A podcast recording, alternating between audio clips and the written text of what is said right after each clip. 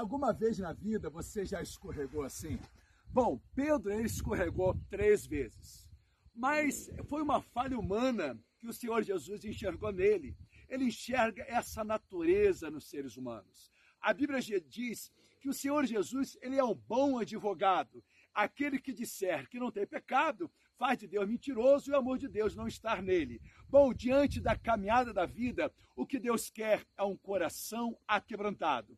Davi foi um homem chamado segundo o coração de Deus. Não era um homem perfeito, mas foi um homem que aprendeu a ser aquebrantado, a confessar os seus pecados, a se arrepender e ter uma nova vida. De repente você possa estar num labirinto sem saber mais o que fazer, e de repente você pode pensar: poxa, eu já fiz tantas coisas erradas, de repente o mundo já te descartou. Aí muitas pessoas têm, têm, têm falado assim: olha, pau que nasce torto nunca se endireita. Mas quero dizer que Jesus, como um bom carpinteiro, ele quer transformar você, ele quer mudar a sua vida e te dar uma nova oportunidade e falar para você: você escorregou? Ei, se levanta, assim como estou me levantando assim. Jesus quer levantar a sua história, levantar a sua esperança, levantar a sua fé. Eu quero dizer para você: antes de você fazer qualquer loucura, pare e pensa, pensa nessa mensagem. Jesus, da mesma forma ele fez Pedro, vem, levanta, ele levantou Pedro, ele quer levantar